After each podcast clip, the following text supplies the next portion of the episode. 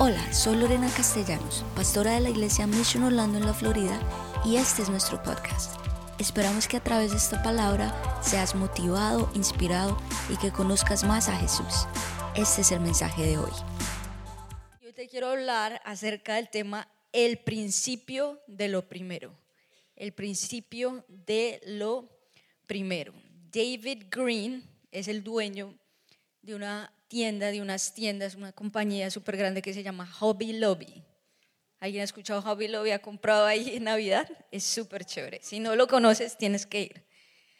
Es súper, súper chévere. Pero él nació en un lugar muy humilde, pobre. Sus padres eran pastores.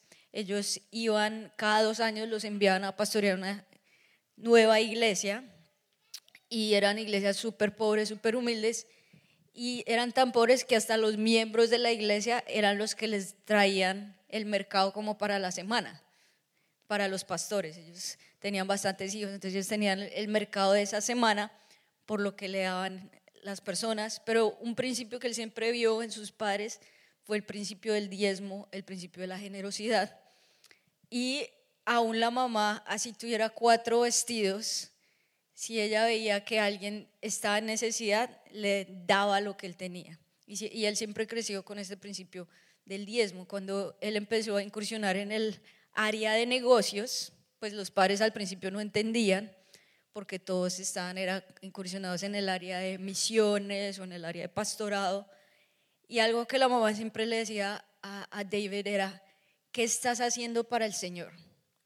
Él le decía, mira mamá, estoy empezando la empresa empezó a crecer, no sé qué, y lo llamaba y la mamá, ¿y qué estás haciendo para el Señor?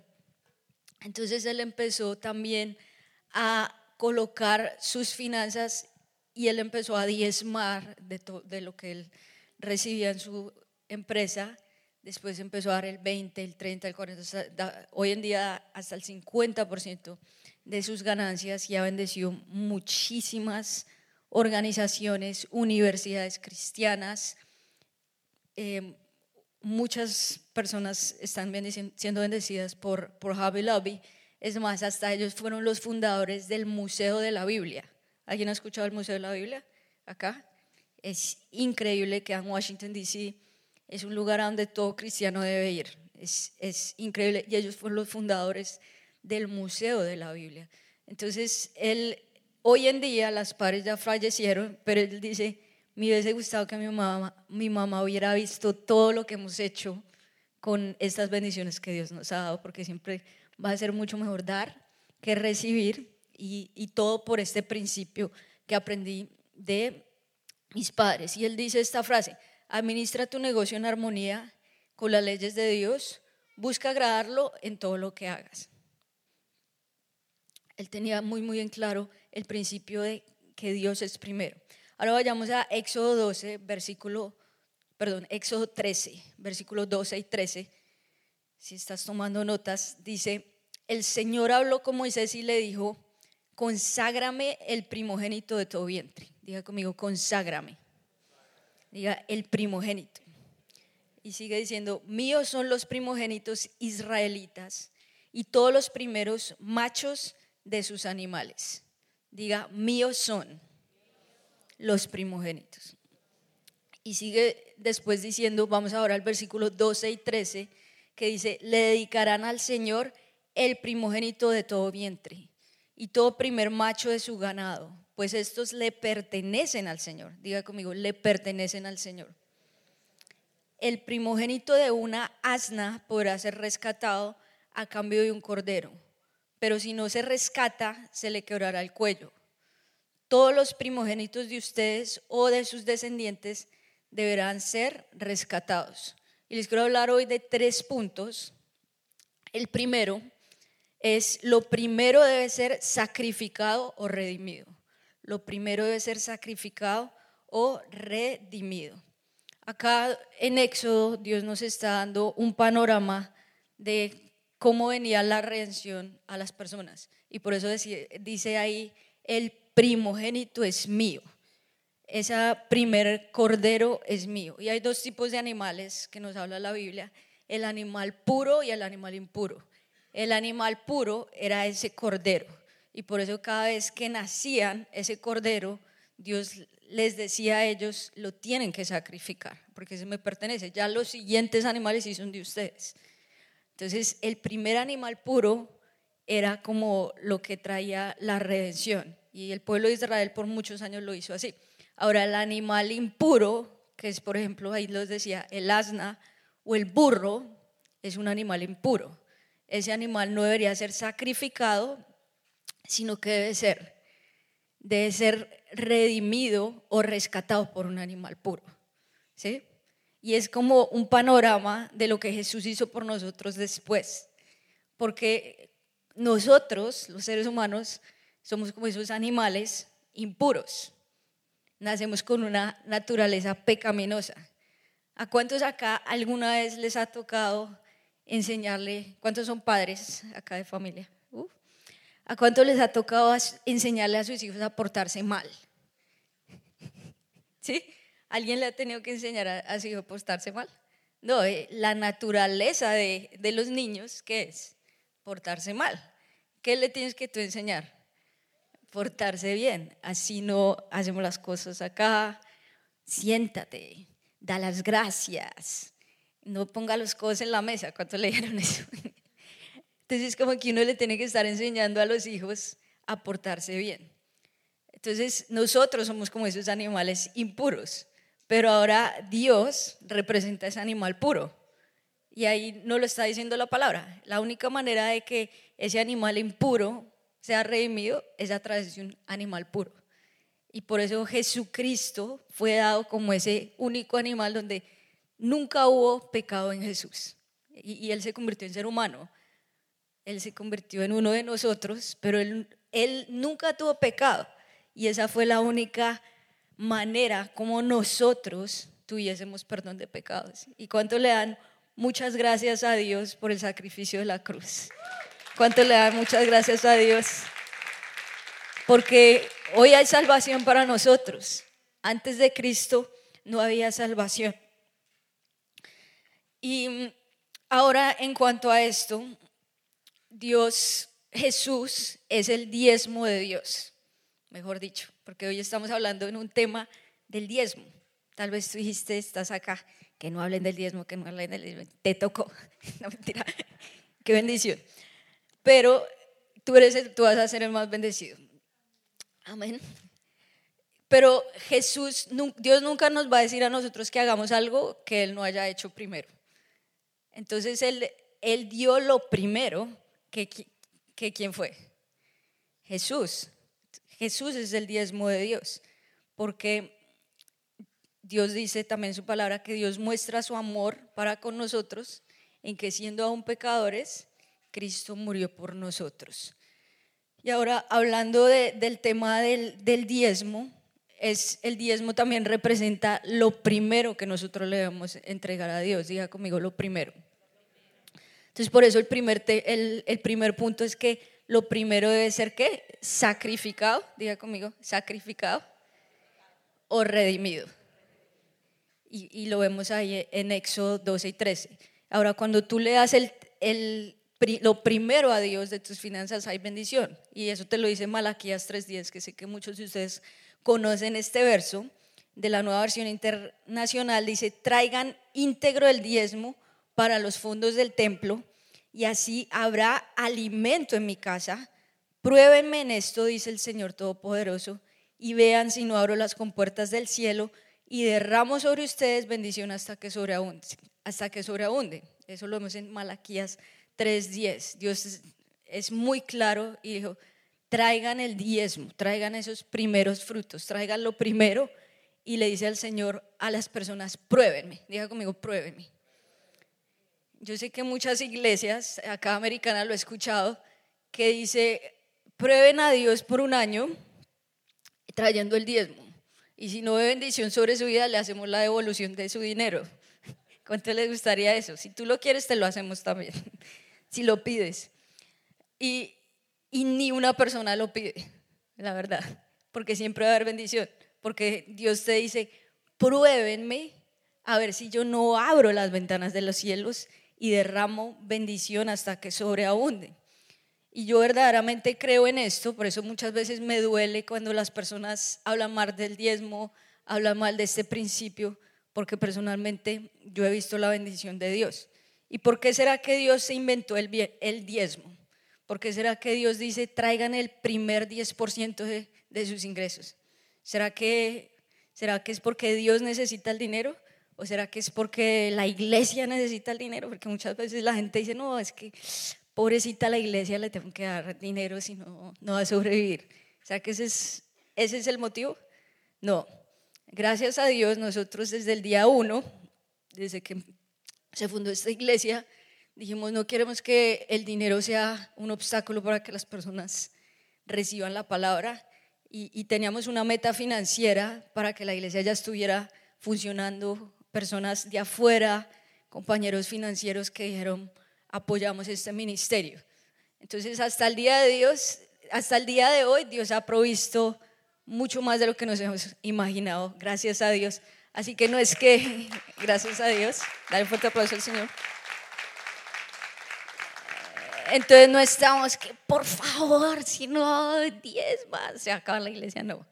¿Por qué? Porque tú eres el más bendecido y Dios es bueno. Dios ha sido fiel y Dios es bueno con el que le sirve. Diga conmigo, Dios es bueno. Dios es fiel. Dios es mi proveedor. ¿Y por qué Dios inventó el diezmo entonces? Para que tú fueras el más bendecido. Siempre. Tú vas a ser la persona más bendecida. Obviamente tú estás acelerando lo que Dios está haciendo a través de la iglesia, pero tú vas a ver, como lo dice Malaquías 3.10, que se van a abrir las ventanas de los cielos y que Dios va a derramar bendición hasta que sobreabunde. El segundo punto es, los primeros frutos deben ser ofrecidos. Los primeros frutos, diga conmigo, primeros frutos. Por eso es que este tema se llama el principio de lo primero. Proverbios 3, 9 y 10 dice, honra al Señor con tus riquezas y con los primeros frutos de tus cosechas, con los primeros frutos de tus cosechas. Así tus graneros se llenarán a reventar y tus bodegas rebosarán de vino nuevo. Igualmente Dios te está dando, te está diciendo a ti, honra al Señor con lo primero, pero viene una recompensa, porque se llenarán a reventar tus bodegas. Dios te quiere bendecir. Él te está diciendo, dame lo primero, pero yo te voy a bendecir muchísimo. Y yo creo también en dar más allá del diezmo, a otras causas, organizaciones, siempre que estén llevando la palabra de Dios a misiones, a universidades, a cierto tipo de, causas tal vez que tú tengas una pasión, pero la Biblia dice claro, y lo dice en Malaquías 3, traigan los diezmos a la casa de Dios. Ese es como el principio. Si ya tú quieres dar más allá a otras cosas, está bien, pero ahí está diciéndole eso. Y este principio siempre ha existido. Por ejemplo, cuando Josué conquistó la primera ciudad que fue Jericó. Cuando se han escuchado la historia, que le dan las siete vueltas y dan el grito y, el muro de Jericó cayó. ¿Sí, sí han escuchado eso? Ahora, ¿qué les dijo Dios de esa primera ciudad que, conquistaron? Absolutamente todo, diga conmigo, todo. De esa primera ciudad me pertenece. Porque yo lo estoy demandando porque ese es el diezmo. Yo, yo, ustedes después van a conquistar muchas más ciudades y, y Josué lo hizo después. Pero esa primera ciudad, todo es mío. Y hubo una persona que dijo, no, pero es que acá hay muchas riquezas, pero Dios, ¿para qué necesita todo esto? Yo me guardo aquí un poquito para mí. ¿Y qué pasó? Trajo maldición a, toda, a todo el pueblo de Israel y en la siguiente ciudad que fueron a conquistar fueron derrotados porque Dios dijo, no, no me obedecieron. Hay maldición y no me obedecieron, porque Dios siempre ha demandado siempre lo primero. Génesis 4, 3 y 5 nos habla la, la historia de Caín y Abel. Sé que algunos de ustedes ya lo han encontrado, ya lo han escuchado, pero dice esto, el versículo 3, tiempo después Caín presentó al Señor una ofrenda del fruto de la tierra. Abel también presentó al Señor lo mejor de su rebaño, es decir, los primogénitos de su grasa. Diga conmigo, los primogénitos. Y el Señor, y el Señor miró con agrado a Abel y a su ofrenda, pero no miró así a Caín ni a su ofrenda. Por eso Caín se enfureció y andaba cabizbajo. Caín era una persona que trabajaba la tierra, era un granjero. Y, y Abel, por así decirlo, era un ranchero y tenía corderos, ganados, otras cosas. Y uno dice, Señor, pero ¿por qué tú no tomaste la ofrenda de Caín? Si él tal vez dio ofrenda, pero si aceptaste la, la ofrenda de Abel. Ahora, esto que les estoy hablando es un principio, porque esto que sucedió fueron 2.500 años antes de la ley, pero el principio siempre ha existido. ¿Sí me hago entender? Y, y la ley es buena, no es que la ley es mala, la ley es muy buena porque la ley nos dio los diez mandamientos, que son excelentes y, y los debemos seguir, como amarás al Señor tu Dios por encima de todas las cosas, no matarás, no hurtarás, no tendrás adulterio, no mirarás a la mujer de tu prójimo. ¿Cuántos saben que todo eso se aplica al día de hoy igual? Así que es muy bueno, pero aún este principio está antes de la ley. ¿Y por qué sucedió esto? Por, simplemente por una cosa, porque Caín no dio lo primero, sino Caín ya dio lo, lo segundo, lo tercero, lo cuarto. Y simplemente esto iba en contra de la naturaleza de Dios, porque Dios es primero. ¿Sí me voy a entender? Y Abel sí dio lo primero. O sea, Dios no tiene nuestra misma naturaleza, porque Dios es, es Dios. Y Dios no es como nosotros, porque el ser humano puede ir mejorando. Dios no puede ir mejorando, porque es lo mejor. ¿Sí sabían eso? Él es Dios y Él es lo mejor que hay. Dios no, Dios no puede ser segundo porque Él es el primero. Ahora, nosotros como seres humanos solo podemos estar en un lugar a la vez y pensar en una cosa a la vez. Dios es omnisciente, Él es omnipresente. Él, a Él le llegan las oraciones de todo el mundo, de todos los países, y Él las puede escuchar todas al mismo tiempo. O sea, Dios no es como nosotros. La naturaleza de Dios es muy diferente a la de nosotros y por eso es que Dios no pudo aceptar la, ofrenda de Caín, porque Él es primero, porque Él es lo mejor. Y él no, Dios no puede cambiar, Él no piensa la manera como nosotros pensamos. Él no puede ser el segundo, Él tiene que ser el primero, porque es la preeminencia de Dios. Él está por encima de nosotros. Y muchas veces nosotros decimos, Señor, tú eres el primero, pero ¿será que sí lo es? Y uno de nuestros principios acá que es, Jesús es primero. Uno de nuestros, nuestro primer valor como iglesia, ¿cuál es? Jesús es primero. Entonces, ahí es donde tú tienes que evaluar, ¿será que es lo primero de tu día? Cuando te levantas, esa, esos primeros minutos o esa primera hora, ¿a quién se la estás entregando? Es lo primero de tu semana. El venir acá el día domingo, tú le estás diciendo, Señor, tú eres el primero en mi vida. Porque ¿cuántos saben que el domingo puedes estar jugando fútbol, divirtiéndote, descansando en la casa, haciendo muchas otras cosas. Pero tú le estás diciendo, tú eres primero, por eso voy a la iglesia. Así que darte un aplauso porque tú le estás diciendo al Señor, tú eres primero. Y también el principio de lo primero de mis finanzas. Lo primero es Dios, este es este principio. Y Martín Lutero dijo esta frase que dice, he tratado de quedarme con las cosas en mi mano, en mis manos y lo he perdido todo, pero lo que le he entregado en las manos de Dios todavía lo poseo. Entonces lo segundo es eso. Lo tercero es el diezmo debe ser lo primero. Diga conmigo, el diezmo debe ser lo primero. Porque el diezmo le pertenece a Dios y Dios es primero. Levítico 27:30 dice, el diezmo de todo producto del campo, ya sea grano de los sembrados o fruto de los árboles, pertenece al Señor, pues le está consagrado. Es la consagración a Dios, que lo veíamos aún desde Éxodo. Todo le pertenece a Dios. Por eso es que siempre vemos el principio de que Dios es el dueño y nosotros somos sus mayordomos. Ese es un gran principio que lo, lo veíamos hace dos semanas. Dios es el dueño de todo tú eres el mayordomo de, Dios. O sea, tu dinero no es tu dinero. Y cuando tú te aferras a lo tuyo, Dios no te puede bendecir. Y muchas veces de pronto tú tienes X cantidad de dinero y tú le dices, Señor, pero es que esto es mío. Perdón, tenía un billete y se me perdió. Hagan de cuenta que lo tengo. y tú le dices al Señor, no, no, es. tú le dices al Señor, Señor, esto es mío y no lo suelto, como los niños.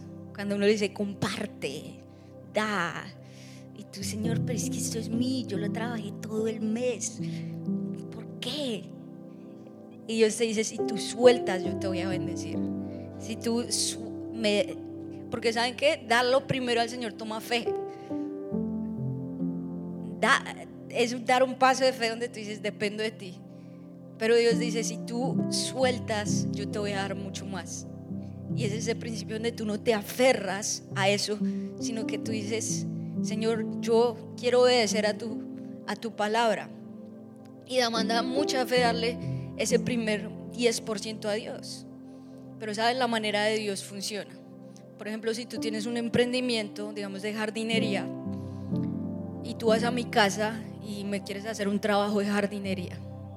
Y tú dices, no, mira, me cuesta, me cuesta tanto los materiales y comprar todo esto, y ya mi ganancia, digamos, son mil dólares.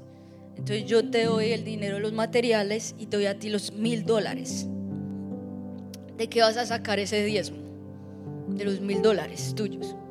Ahora digamos que yo te doy 10 billetes de 100 dólares. ¿Cuál de esos 10 billetes les pertenecen a Dios? El primero. lo primero que tú le vas a sacar es el 10%. Y es ese primer billete. No es que tú sacas primero tu vivienda, después tus gastos operativos, después tus hijos si tienes hijos, después el entretenimiento y lo último, ay, verdad, es Dios. Porque ya no tienes ese principio de lo primero. Tú vas a sacarle ese primer billete a Dios. Y Malaquías 2, nos dice eso. Y, Dios dice, los animales con defectos, los ciegos, los cojos, no los voy a recibir, porque va en contra de mi naturaleza. Y no estoy diciendo que algo legalista, que, uy Señor, te di el tercer billete, hay maldición sobre mí. No, tampoco, porque a veces puede suceder, sino que es este principio. Y por eso les digo que me duele mucho que la gente hable mal de este principio, que representa al mismo Jesús. Porque Él es el primogénito, el primer fruto. La Biblia lo dice, Jesús es el primogénito de toda la creación. Y, muchas personas dicen, no, es que a mí me encantaría diezmar, pero no puedo. Me encantaría, pero no puedo. No, no, no me alcanza. ¿Saben qué? Tú no vas a poder empezar a diezmar hasta que diezmes. Porque el diezmo, lo dice la palabra, es el que corta la maldición de la ruina. El diezmo es lo que corta toda maldición que tal vez está sobre tu vida y que tú ganas y ganas dinero, pero es que hay maldición sobre tu vida. Y por eso la Biblia dice, pruébenme si yo no voy a cortar esta maldición y voy a reprender el devorador. Porque eso es lo que quiere el, el diablo. El diablo quiere ser un devorador y la Biblia lo dice, él quiere hurtar, matar, destruir. Eso es lo que quiere hacer el diablo con tu vida. Y si tú te aferras a todo, no, es que el 100%. Y algo que dice David Green, siempre dice, 90 es mayor que 100. Es uno de sus principios, siempre va a ser 90 es mayor que 100. Porque los principios de Dios son al revés de lo que uno piensa en el ser humano. No tiene sentido. Pero en Dios es al revés. Confía en mí, que yo te voy a dar mucho más. Y Dios te da esa promesa que si tú lo haces, él va a reprender el devorador, va a quitar la maldición sobre tu vida. Porque tú dices, no, pero yo no he diezmado, pero Dios me está prosperando. Sí, pero ya es, es algo que tú estás haciendo en contra de la voluntad de Dios. Y tal vez venga maldición por otra área. Tal vez venga maldición por el área de tu salud, por el área de, de tu familia, que de pronto vienen argumentos, peleas, porque la Biblia dice que hay maldiciones hasta la tercera y cuarta generación. Tal vez vienes de una familia que es súper tacaña o que creciste en ese ambiente. Pero Dios te dice si tú me confías en mí, haces este principio, yo voy a cortar la maldición sobre tu vida. Yo te voy a bendecir. Y saben, en Colombia me, me impacta, hay muchas personas que me han impactado muchas veces porque muchos de ellos viven en lugares muy humildes, muy pobres, pero yo veía como ellos tenían este principio del diezmo y muchos de ellos siempre decían, yo diezmo y mucho, doy mucho más. Y yo he escuchado testimonios increíbles de cómo Dios los prospera, los bendice y ellos viven felices, contentos, porque Dios es su proveedor. ¿Cuántos saben que el tener mucha riqueza no necesariamente te trae gran alegría o satisfacción? Hay muchas personas que tienen mucho dinero, pero están totalmente insatisfechas con sus vidas, tienen grandes vacíos y después aún esto se convierte en una maldición para ellos. Pero confía en Dios y la manera de Dios siempre va a funcionar. Ahora, por ejemplo, a mí me pagan el primero del mes, recibo mi salario. Yo tengo ya automatizado mi pago, que yo sé que ahí es donde les digo el principio. Yo ya sé que ese primer pago, ¿a quién se lo doy? A Dios. Entonces piénsalo y tú puedes aún, si, si tienes pago automatizado, aún puedes decir, ¿cómo puedo generar un sistema para que Dios siempre tenga ese primer lugar en mi vida? Y te pregunto en tu corazón, ¿será que Dios sí es el primero? Porque Dios te dice, ¿dónde está tu corazón? Allí es, ¿Dónde está tu tesoro? Allí estará tu corazón. ¿Será que Jesús sí es el primero en tu corazón? Porque si Jesús está en primero en tu corazón, entonces también lo estará en esta área. Y algo que dijo J.D. Rockefeller, dijo, nunca hubiese podido dar mi primer diezmo del primer millón de dólares que gané si no hubiese comenzado a diezmar de mi primer salario, que fueron unos 50 a la semana. Él creció en un hogar, un hogar cristiano, también sus padres desde que era muy joven le, enseñaron que era el diezmo y se convirtió en el primer billonario del mundo. Pero él dijo, yo nunca hubiese podido diezmar de mi primer millón si no hubiese comenzado cuando no ganaba nada. Porque a veces mucha gente dice, no, es que cuando ya yo gane más, es más difícil que diezmes cuando ganes más. Te digo eso. Empieza con, con lo poco. Y ahí Dios se va a agradar de esto. Éxodo 13, versículos 14 y 15, que sigue, sigue diciendo, el día de mañana cuando sus hijos les pregunten, ¿y esto qué significa? Les dirán, el Señor desplegando su poder nos sacó de Egipto, un país donde fuimos esclavos, donde el faraón se empeñó en no dejarnos ir. El Señor les quitó la vida a todos los primogénitos de Egipto, tanto de hombres como de animales. Por eso le ofrecemos al Señor el primer macho que nace y rescatamos a nuestros primogénitos. Cuando Dios saca al, pueblo de Israel de la esclavitud de Egipto, ellos fueron esclavos por 400 años, salen y ahí Dios les dice qué es lo que deben hacer.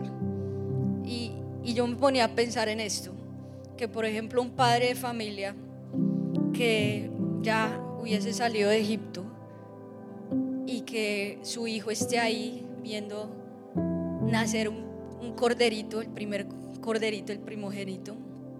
Él lo ve nacer y de niño ve a su padre y ve que el padre lo primero que hace es que saca un cuchillo y le corta el cuello al corderito y se lo ofrece a Dios como sacrificio. Y el niño crece con esta imagen, siempre. Y ya pasaron muchos años y el niño sigue viendo a su papá haciendo lo mismo nace el primer corderito, lo primero que hace el papá es saca el cuchillo corta el cordero. Ya el niño se convierte en joven y le dice al papá, papi, pero mira, estamos desperdiciando tanto dinero, porque ellos ya tenían también su, su emprendimiento de corderos, de vender.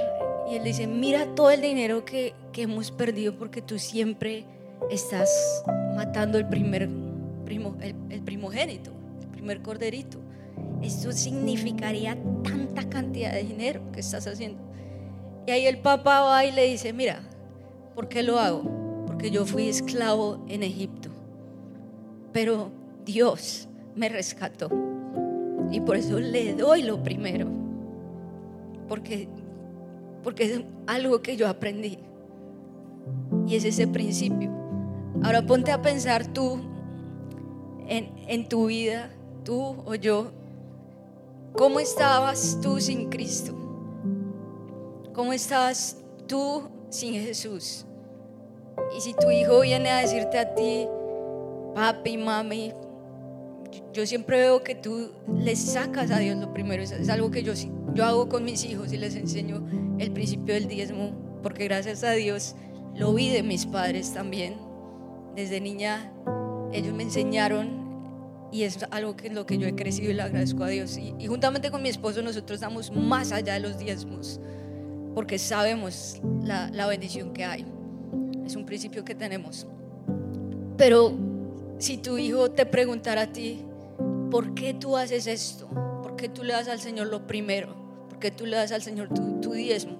Tú le dices, hijo, yo no estaba bien antes. Yo era una persona triste, amargada, con problemas, súper mal, pero Jesús vino a redimir mi vida. Jesús vino y dio su vida por mí.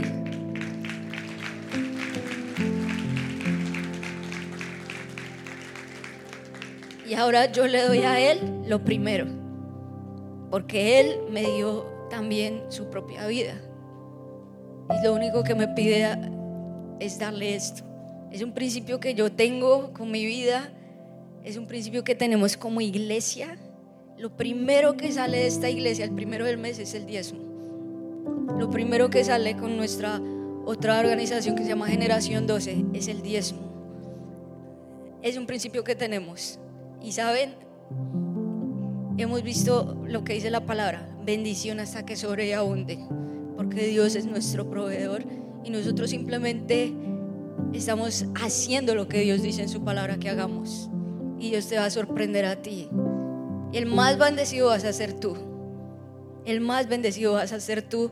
Y yo declaro sobre tu vida que se rompe toda maldición financiera. Se rompe la maldición de la ruina sobre ti. Tal vez que tú llegaste a este país, pero esa maldición te persigue. Pero tú vas a decir, en el nombre de Jesús hay poder en la sangre de Cristo y yo vivo de acuerdo a lo que dice la palabra y voy a ver bendición sobre mi vida. Amén. Entonces hoy vimos esto, el principio de lo primero.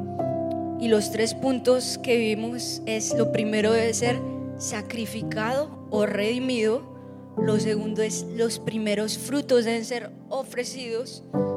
Y lo tercero es que el diezmo debe ser lo primero. Entonces, por eso más que, más que una ley, es un principio en tu vida, donde tú le entregas obviamente tu vida al Señor y le entregas lo primero de todo lo que tú haces. Y Dios te va a bendecir que esa es la promesa de Dios para ti y es una revelación que tiene que tener la persona.